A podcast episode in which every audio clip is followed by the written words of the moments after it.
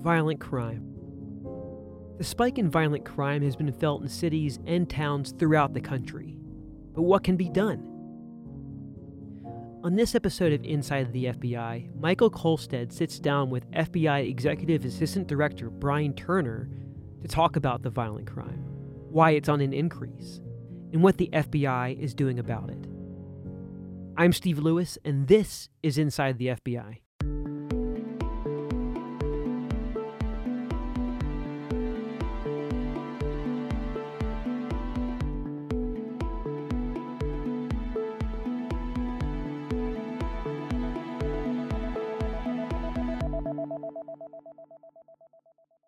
In today's Inside the FBI podcast, we're talking violent crime, and we've invited Brian Turner to be a part of that discussion.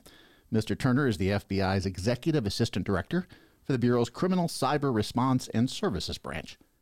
He's now approaching 20 years with the FBI, starting in Philadelphia doing violent crime and white collar work. He's had a number of positions since then, and we'll talk about those today. Also, a veteran of the U.S. Army and a graduate of West Point. Mr. Turner, welcome to the podcast. Thanks for having me today, Mike. Before we get started in talking, tell us a little bit about yourself and your background and how you got to where you are and what your job is at the FBI. Okay, well, I'm born and raised in Chicago, Illinois. I left there in 86 to join the Army. While I was in the Army, enlisted, I had an opportunity to go to West Point, and that's where I went and completed my collegiate studies. I served in the Army for about 10 years. On the tail end of those 10 years, I was serving as faculty at West Point which I had the opportunity to meet a reservist who was an FBI agent and got me interested in the FBI. I started the application process in 99 and was able to join the FBI in April of 2002. Okay, almost yeah. 20 years then. Almost 20 years.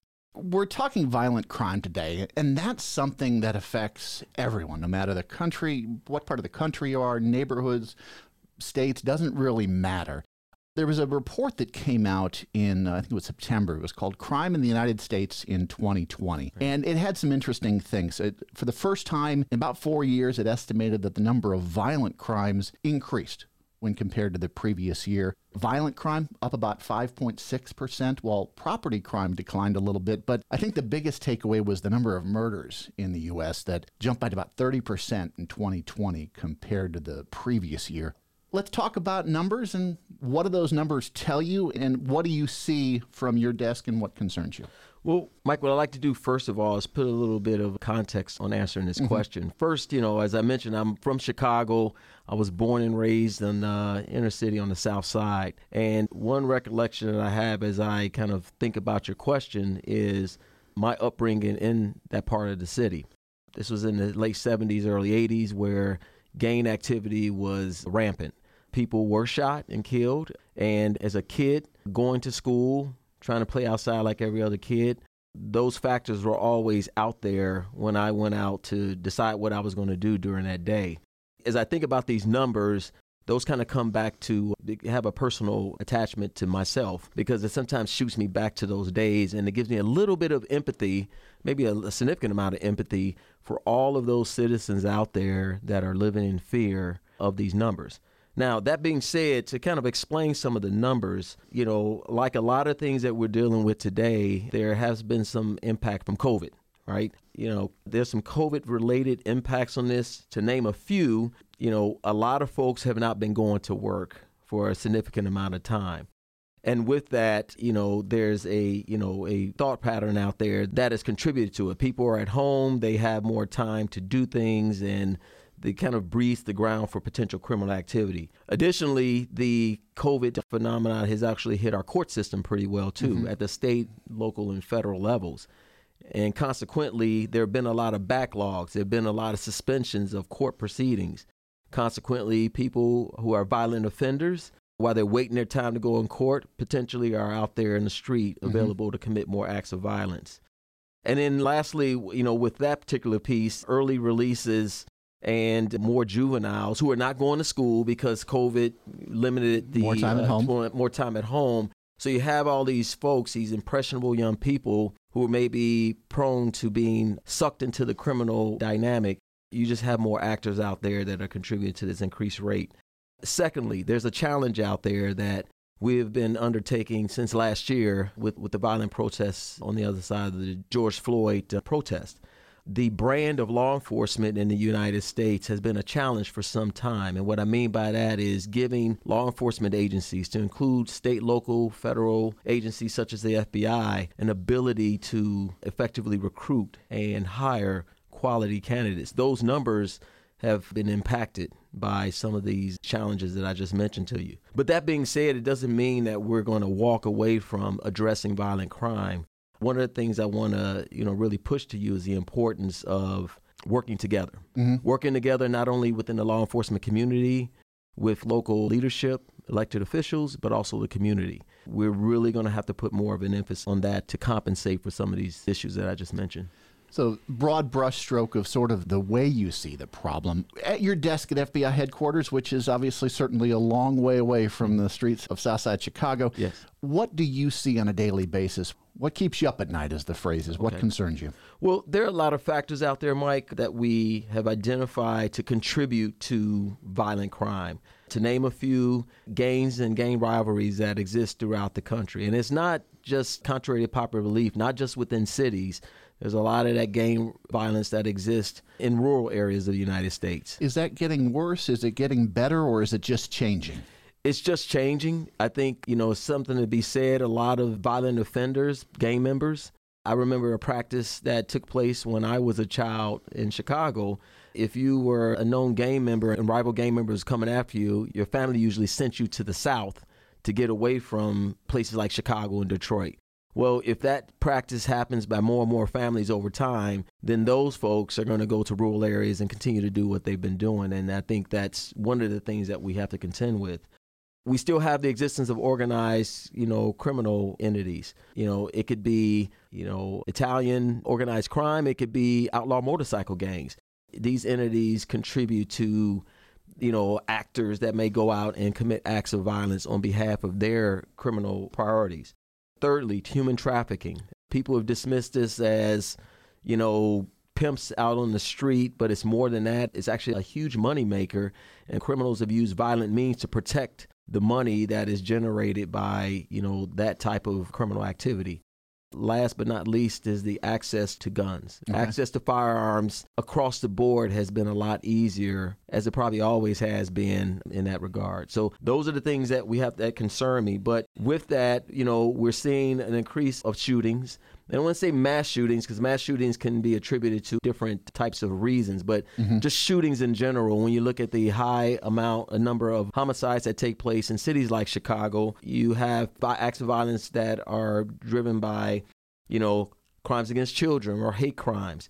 And recently, a number of these violent acts have been committed basically by you know individuals just having a disagreement and it manifests in the workplace or it manifests in the school setting. So it was before, if you and I had a disagreement and you know would duke it out outside, folks now have an access to a firearm and it escalates that. Correct. Correct. So if a, you, you know you said going back in the day when we were younger, you know you get in a fist fight, you lose, you figure it out. But you know some young people or other people or even short of that, something that can even affect any of us. You driving to work one day mm-hmm. and you get a, a, degree of road rage. We've had road rage incidences that have taken place and resulted in shooting. So it is hitting all aspects of our life. And then also, people have gotten, you know, quickly upset over social media.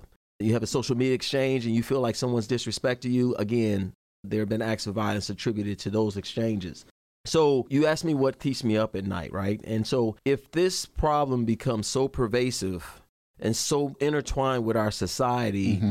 There's a ripple effect that takes place. And one of those ripple effects is that if a gang entity that is unchecked in a rural part of the United States or an urban setting, those law abiding citizens, you know, who are in those communities that are just trying to go to the store and shop, let their kids play in the parks that they have in the community, go to the swimming pool, they're going to be hesitant because if there's rampant shooting on the streets, which has happened, mm-hmm. And innocent people have been shot, then those folks are going to tend to not go out, shop. They're not going to have their kids playing out, and then those communities are going to ultimately suffer. Having an impact like that on a community similar to the one I grew up in does keep me up at night. All right, so you've talked to me about the problems. What's the solution? Yes. What are we doing about it? So that's a great question. And, you know, the FBI is doing a lot. I want to say, first and foremost, we're not doing this individually. We're doing this, as I said before, I mentioned the importance of partnerships. Mm-hmm. And I'm going to touch on that as I respond to that. We do have an initiative that we have been working pretty aggressively since last year. We actually put it into play this past summer. It's the use of a violent crime rapid deployment team. And what that essentially is, Mike, is criminal investigative division here, you know, drives and coordinates the surge of investigative and operational intel resources to strategic locations throughout the United States where there's a spike in crime and that particular municipality needs assistance. I'll give you one example of that because we actually had a recent success of that in the city of Buffalo. Buffalo had a surge, like many cities in the United States, a surge of homicides taking place. So this past June, we utilized our violent crime rapid deployment team, surge resources, supervisors here, agents from elsewhere, intel bodies to work closely with the Buffalo Police Department, combining our assets, our personnel, our intelligence, to name a few, and was able over a 90 to 120 day period to cut down homicides, though it was a small snapshot, roughly about 50%. percent mm hmm That was actually a press release that was generated by the U.S. Attorney's Office there. So that was an immediate win for that effort. But additionally, we are actually using that model to hit roughly seven other cities throughout the country, to name a few.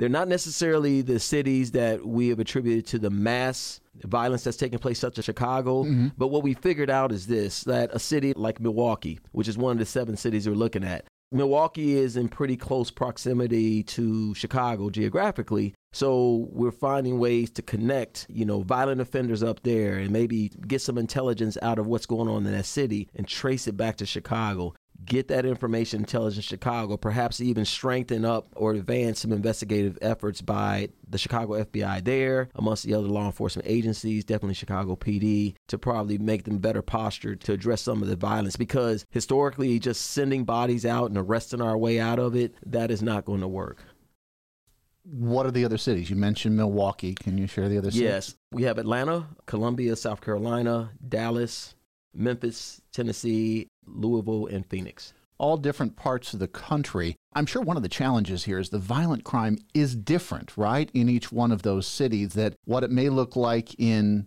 Milwaukee is going to look different in Phoenix, different, you know, even by community by community. Uh, right. Talk about those challenges and how you address that. Right. That's a great that's a great question, Mike. So, you know, the differences usually are kind of anchored within the numbers, right? So you'll see Chicago will have roughly 500 murders a year in the city.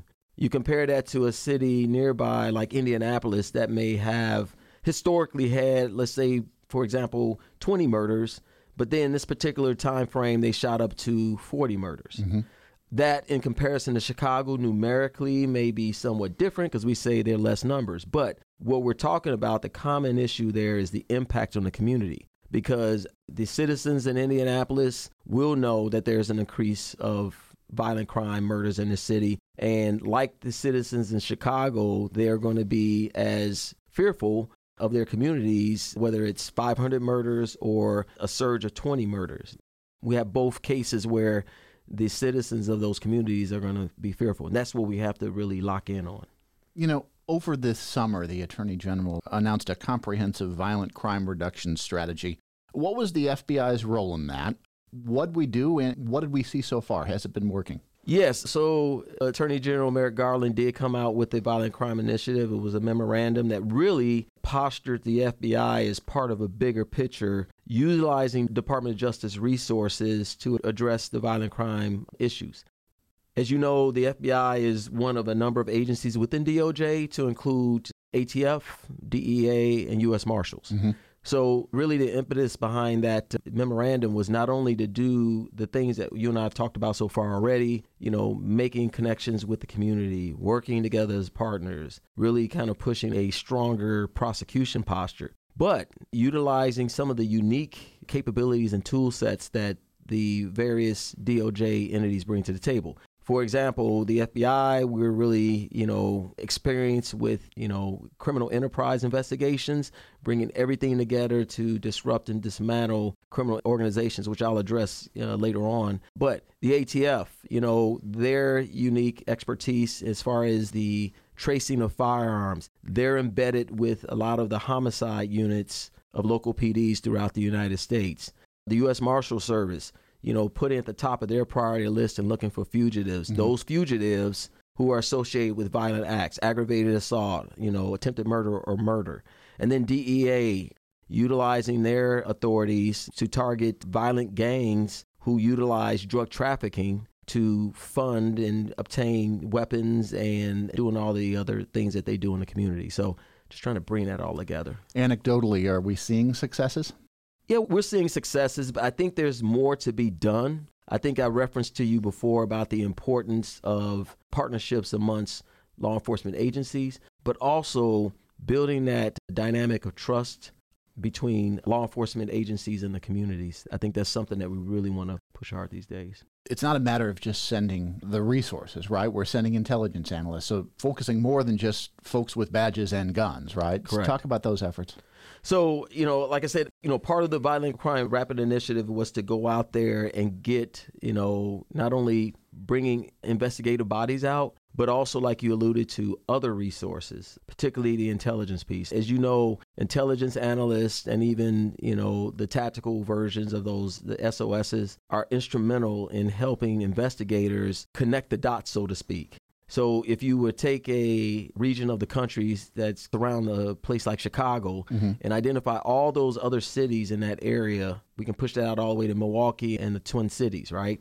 And then look at, you know, whether or not when we are conducting investigations in those cities, you know, really pushing that collaboration not only amongst the FBI investigative bodies, but between those local and state law enforcement agencies. I think that's what we bring to the table of creating that culture of sharing information, of comparing notes. Because in some cases, you know, an offender in Chicago that commits a murder, the history has proven that that individual will travel basically to another city to kind of get out and let the weather cool a little bit for them. So where do they go? They go to cities that may have relatives of theirs, the Milwaukee's, the Minneapolis's, the Indianapolis's, and then you know, sometimes habits, you know, they mm-hmm. don't die. So they'll sit down there for a number of years and start to do the same thing that they've been doing before. And this, you and I had talked earlier, right. this is not necessarily about just putting folks in cuffs and getting a number, right? Absolutely this is not. about more of a dismantling strategy, correct? Correct. And so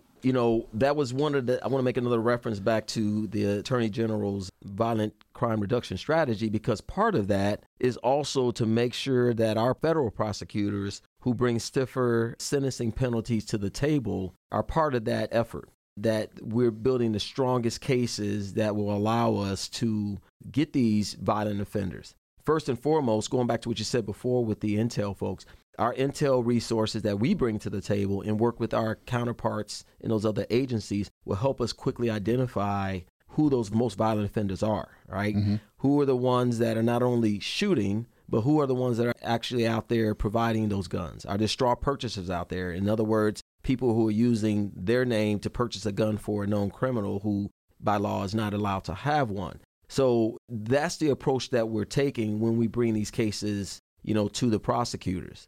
But the disruption and dismantlement piece, I want to kind of hit on that. So, just to clarify for those people who don't know the difference between the two. So, when we disrupt a criminal entity, so let's say we know that a drug gang is use a known stash house to store drugs and guns in there, and we target that house. We go in there, we get the probable cause, we swear out a search warrant, we execute the search warrant. It's done safely, right? And then once we execute that warrant, we found a bunch of drugs and bunch of guns. Okay. Well, the impact on that is not just a seizure, but it has had a negative impact on that gang because now, because they've lost use of those drugs and guns, they don't have the ability to make the money that they were trying to make. They don't have the ability to commit acts of violence that they plan on doing that. So now they have to reinvent themselves. They have to do a reset. So that's what a disruption would be. Now, the optimal thing for all of us, the goal would be that of uh, dismantlement, where we target the key leaders through use of our intel folks. we identify those key leaders in which that criminal entity operates around and we target them. And when we target them, we build the case against them. And once that case is so strong and we execute those arrest warrants and maybe even any related search warrants that would help strengthen the evidence against them, we're postured to put them away for a long time. And because of that, and those key leaders are out of the pocket, more likely than not, that criminal entity is now going to be dismantled because they have their rudderless ship. And what we know of that criminal enterprise or that gain or that criminal entity is no more. You've mentioned in our conversation partnerships, and you've mentioned that a few times. Talk about that. And that's not just a partnership with the FBI and you know a different law enforcement agency, right? Talk about that a little bit. So, yeah, the partnerships are kind of, you know, multi-level. You know, most of our partnerships are focused as far as our ability to execute our mission, which is protect the American people, uphold the Constitution. Yeah, it really relies a lot on the majority of working with other agencies. But it's not necessarily just law enforcement agencies, right? It's the relationships it's how effective the FBI is able to push its brand out to the public. Because, you know, first and foremost, we cannot do our job as a law enforcement agency without the trust and support of the American people. Because they're the ones who have the most set of eyes. They're the ones that are going to see those things that we cannot see. Some of our braver citizens are going to come up and even assist in that, providing us that information giving us that insight to help us point us in the right direction to either confirm something to be the case or not. And then also building a relationship with community leaders, right? You know, it may be a religious leader, it may be somebody from a cultural, cultural organization, but having those relationships and the strength of those relationships are also going to be enablers to allow us to get stronger trust from those communities. Because there's some communities out there who may feel that they don't have trust for law enforcement. Mm-hmm. Some of these folks may be first generation Americans. They came from a country that didn't trust law enforcement. We have to work through that. And that is a concern across the country. We have seen violence against law enforcement uptick. I think deaths in law enforcement deaths against law enforcement officers up 50% from last year. Yeah. There is a trust issue there. Talk about that a little bit and how we fix that.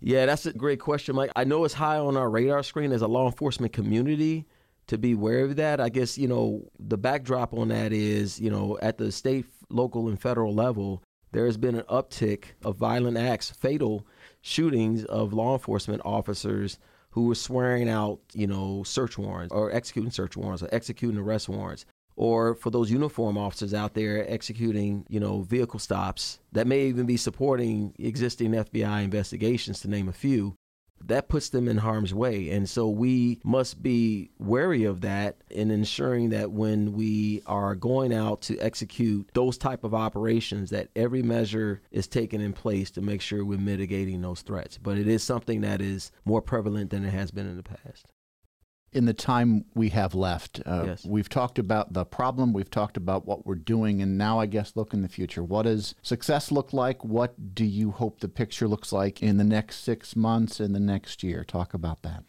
So, you know, as as we've been going through this discussion, Mike, I've been kind of thinking about my days when I was back in Chicago a long time ago, but back then. And so I think that memory kind of brings to light what success would look like for all of us is those individuals in those communities that may be poor, you know, it doesn't mean that they have to be living in an environment of violence. So, what right looks like to me is that unnamed, you know, old lady in that neighborhood, elderly lady is allowed to walk to the store on her own, you know, without worrying about if she's going to get caught in gunfire. That a single mom in that same community is able to take her kids and drop them off at the local park while she goes down the street to run a few errands that a young man who has aspirations of getting out of his situation is going to go and play basketball to the best of his ability because that may be the way for him to get a scholarship in college. If we're able to allow those three entities to do that, that would be definitely success for us on all fronts. A conversation to be continued, and we'd love to invite you back. Uh, Absolutely. Uh, Brian Turner, thanks for the time. Thank you, Mike. Have a good day. Our thanks to Executive Assistant Director Brian Turner for sitting down with us. If you'd like to know more about the FBI's effort to fight violent crime, visit fbi.gov/violentcrime. This has been another production of Inside the FBI. You can follow us on your favorite podcast player, including Spotify, Apple Podcasts, and Google Podcasts. You can also subscribe to email alerts about new episodes at fbi.gov/podcasts.